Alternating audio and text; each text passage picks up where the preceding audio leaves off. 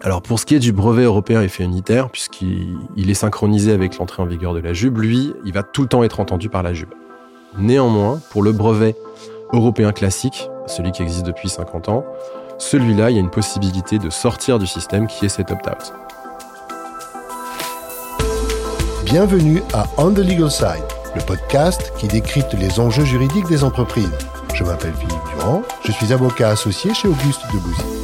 C'est ici, au cœur du cabinet, que je tends le micro aux experts qui le composent pour avoir leur regard sur des problématiques déterminantes pour les organisations et les dirigeants qui les accompagnent au quotidien.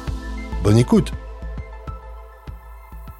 L'humanité est constamment aux prises avec deux processus contradictoires, dont l'un tend à instaurer l'unification, tandis que l'autre vise à maintenir ou rétablir la diversification. C'est l'ethnologue Claude Lévi-Strauss qui, en 1952, formule ce constat dans son œuvre phare Race et Histoire. Cette espèce de mouvement balancier décrit par l'ethnologue entre diversification et unification peut être transposé au monde juridique et au corpus législatif, qui pourra préférer le mouvement de l'unification, souvent synonyme de régime juridique harmonisé, unifié, unique et donc simplifié. Et c'est précisément ce mouvement qu'a suivi la Commission européenne en 2012, lorsqu'au niveau de l'Union européenne furent créés un nouveau titre de propriété intellectuelle, le brevet européen à effet unitaire, qu'on appellera BU, et aussi une nouvelle juridiction en matière de brevet, la juridiction unifiée du brevet, JUB. Adoptée par 17 pays de l'Union européenne, cette nouvelle juridiction infracommunautaire s'inscrivent dans une révolution juridique selon les experts en brevet. Après une période transitoire de trois mois, elle prend effet le 1er juin 2023. Pour nous éclairer sur les enjeux du BU et de la JUB, j'ai le plaisir d'accueillir mon associé, Lionel Martin. Lionel est ingénieur de l'école des ponts et chaussées, où très tôt il s'est intéressé à la propriété intellectuelle, ce qui explique sûrement qu'il soit ensuite devenu avocat. Lionel nourrit par ailleurs des passions parfois inattendues. En dehors du bureau, il est un passionné de jeux de société. Il adore notamment découvrir les différentes mécaniques de jeu chaque fois qu'un nouveau jeu est mis sur le marché. Mais plus étrangement, la technologie suscite chez Lionel un véritable enthousiasme et de manière poussée. Il n'hésite pas en effet à mettre à profit ses vacances ou son temps libre pour visiter des installations industrielles. J'ai entendu à ce sujet qu'il avait passé tout un dimanche à observer un travail sur un puits de stockage de gaz naturel. Bonjour Lionel.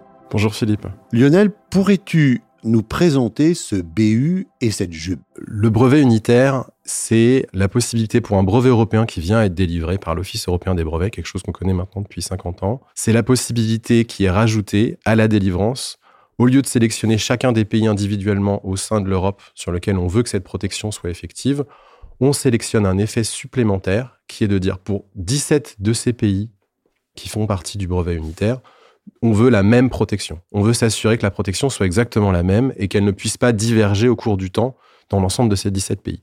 Et donc, à la délivrance, on choisit que ces 17 pays soient traités comme un bloc, comme si c'était finalement un seul et même pays avec un seul brevet qui couvrait tout. C'est ça l'évolution du brevet unitaire et la JUB, la fameuse juridiction nouvelle à laquelle je faisais allusion tout à l'heure. Quant à la JUB, c'est quelque chose qui va avec le brevet unitaire, mais pas uniquement avec le brevet unitaire. J'y faisais référence, le brevet européen qu'on connaît depuis maintenant 50 ans existe et à la délivrance, il explose dans tout un tas de pays en Europe. La JUB va venir traiter ce contentieux maintenant, exfiltrer le contentieux national et venir le centraliser au sein de cette nouvelle juridiction. Elle va le faire pour ce brevet européen qui existait déjà et elle va le faire aussi pour le brevet unitaire qui arrive en existence je comprends que la partie la plus innovante de cette révolution, parce qu'on peut effectivement parler de révolution, c'est la JUB. Oui, tout à fait, parce que le brevet unitaire, finalement, ça n'est que lier 17 pays ensemble sur un même effet et éviter que les brevets, à euh, une fois délivrés, divergent sur leur vie. Ce qui va être vraiment révolutionnaire, c'est effectivement la JUB qui va donner à des juges internationaux, infra-européens, la capacité de trancher un litige économique avec des enjeux qui sont très forts. Et ça, c'est tout à fait nouveau. Lionel, de quel enjeu parle-t-on en quelques mots? Bah, Les enjeux sont les enjeux du contentieux brevet qu'on a en général, c'est-à-dire euh, on est en train de toucher de la matière industrielle et les magistrats ont en Europe la capacité dans chaque pays d'interdire un outil industriel s'il contrefait un brevet.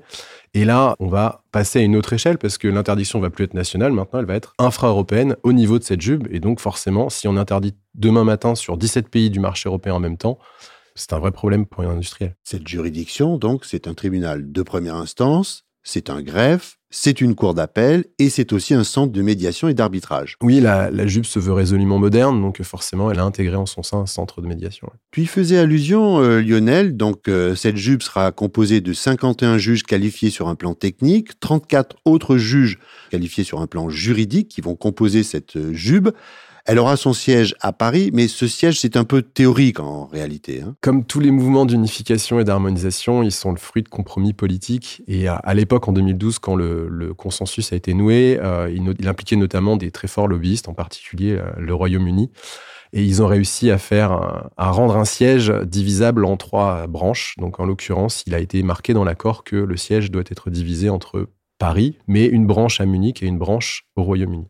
Du côté des entreprises, on va rentrer dans les détails un peu plus techniques, toutes les entreprises ne vont pas nécessairement tomber sous l'autorité ou le coup de cette nouvelle juridiction, la, la JUB, puisque les textes prévoient un mécanisme d'opt-out, tu faisais allusion au Royaume-Uni, voilà un bel anglicisme, qui est conjugué, ce mécanisme d'opt-out, à une période transitoire. Alors oui, la juridiction unifiée des brevets, donc je disais, va avoir compétence pour traiter deux types de brevets.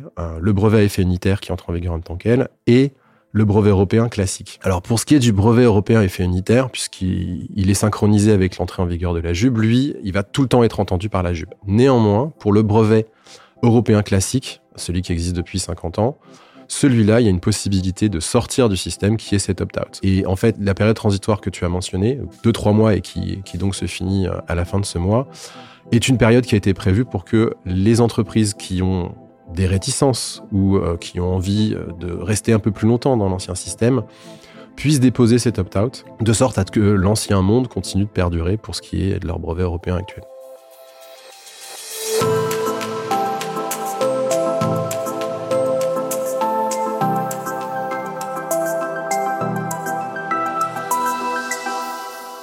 Lionel, il se profile euh, derrière la jupe, tu y as fait un tout petit peu allusion tout à l'heure, une justice beaucoup plus rapide. La JUB apporte énormément de modernité. Euh, on l'a vu sur la médiation. La cadence du monde s'accélérant, elle apporte aussi cette rapidité. Les délais sont fixés dans un règlement de procédure et sont euh, en fait euh, assez compétitifs par rapport à ce qui existe actuellement. Donc, il est prévu que à partir du moment où on dépose une, une plainte devant cette JUB, l'audience finale qui va trancher de ce litige soit fixée dans les 9 à 12 mois, ce qui est très court pour une procédure au fond, et je ne parle pas des procédures de référé accéléré qui sont aussi prévues bien évidemment dans la JUB. Donc c'est effectivement très court, et si on compare au système actuel, par exemple, un contentieux français, on sera plus sur du 18 et plus raisonnablement 24 mois en ce moment. Et même si on compare à du contentieux allemand, qui par certains aspects est un contentieux plus simple, on n'arrivera pas à faire moins de 12 mois non plus. Donc euh, elle s'inscrit vraiment euh, dans une volonté d'être rapide, ce qui amène à une certaine efficacité. Nous parlions tout à l'heure du Royaume-Uni qui a participé, qui a contribué aux réflexions qui ont abouti à cette nouvelle juridiction. Mais quand bien même, malheureusement, du fait du Brexit, euh, ils ne seront plus dans le périmètre de la JUB, le Royaume-Uni a quand même imprimé son influence avec euh, une place considérable qui, dans la JUB, va être donnée aux experts, ce qui est assez nouveau, par exemple, d'un point de vue franco-français. La JUB est un ensemble composite des traditions euh, légales des différents pays de l'Union européenne. C'est une expérience d'harmonisation qui est assez intéressante. Et en particulier, puisque le Royaume-Uni était là au départ, ils ont effectivement apporté cette place de l'expert qui va être centrale et qu'on n'a pas en France.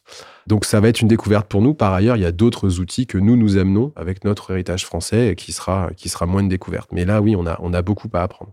Lionel, comment euh, nos clients, enfin les entreprises que tu conseilles euh, régulièrement, euh, doivent-elles, selon toi, se préparer à cette réforme majeure? Il y a deux aspects de la réforme, comme tu l'as dit. Donc le brevet unitaire, qui en fait est l'activité quotidienne d'un département brevet euh, d'une industrie. Euh, ils déposent des demandes de brevets, ils obtiennent des brevets, ils prennent des décisions sur le portefeuille. Et euh, le portefeuille de brevets, c'est c'est une assurance en cas de succès. On utilise un brevet au contentieux une fois sur 100.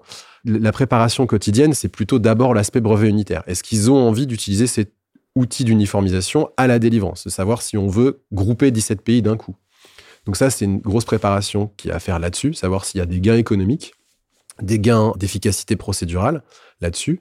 Donc ça, c'est du quotidien. Mais il faut aussi prévoir, bien sûr, et c'est tout l'enjeu du juridique, sur des aspects qui peuvent aller vers le contentieux.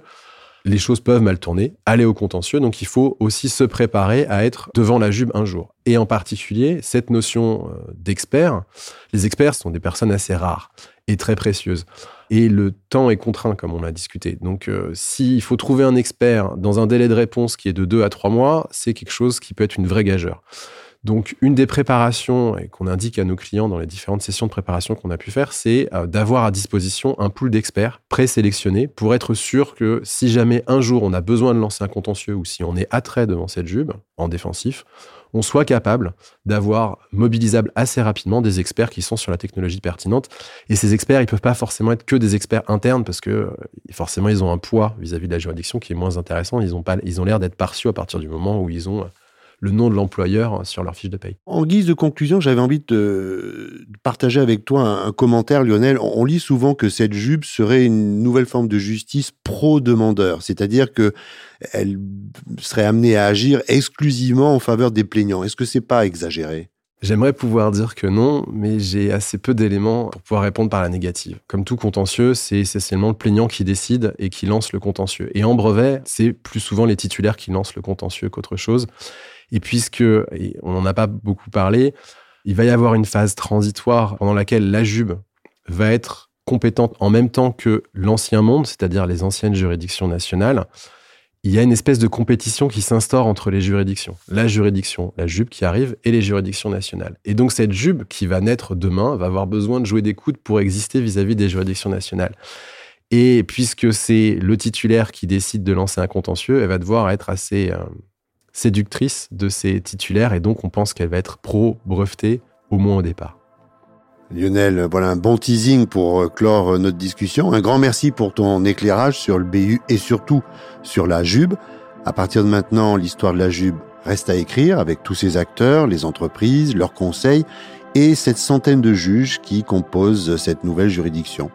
Si le futur de la JUB n'est évidemment pas complètement dessiné, on devine cependant qu'elle va marquer de son empreinte une justice plus technique, plus rapide, plus spécialisée, où l'aléa judiciaire devrait reculer. Alors gageons des futurs succès de la JUB et qu'elle suscite des émules au-delà des 17 pays européens qui la composent aujourd'hui.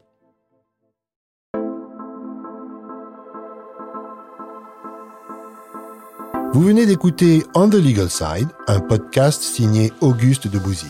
Un grand merci pour votre écoute. Pour être notifié des prochains épisodes, n'hésitez pas à vous abonner depuis votre plateforme préférée. Pour découvrir le cabinet, ses équipes et ses actualités, rendez-vous sur le site www.auguste-du6debouzy.com ou dans la description de cet épisode. Cette série audio a été conçue, écrite et réalisée en collaboration avec Aparté Studio et le son de l'encre. À bientôt!